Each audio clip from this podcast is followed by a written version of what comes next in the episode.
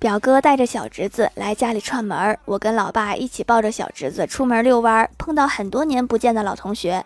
老同学跟我说：“你看你，孩子都生了也不通知我，枉我们两个当初关系那么好。”说话的功夫，他掏出两百块，非要给小侄子买水果吃。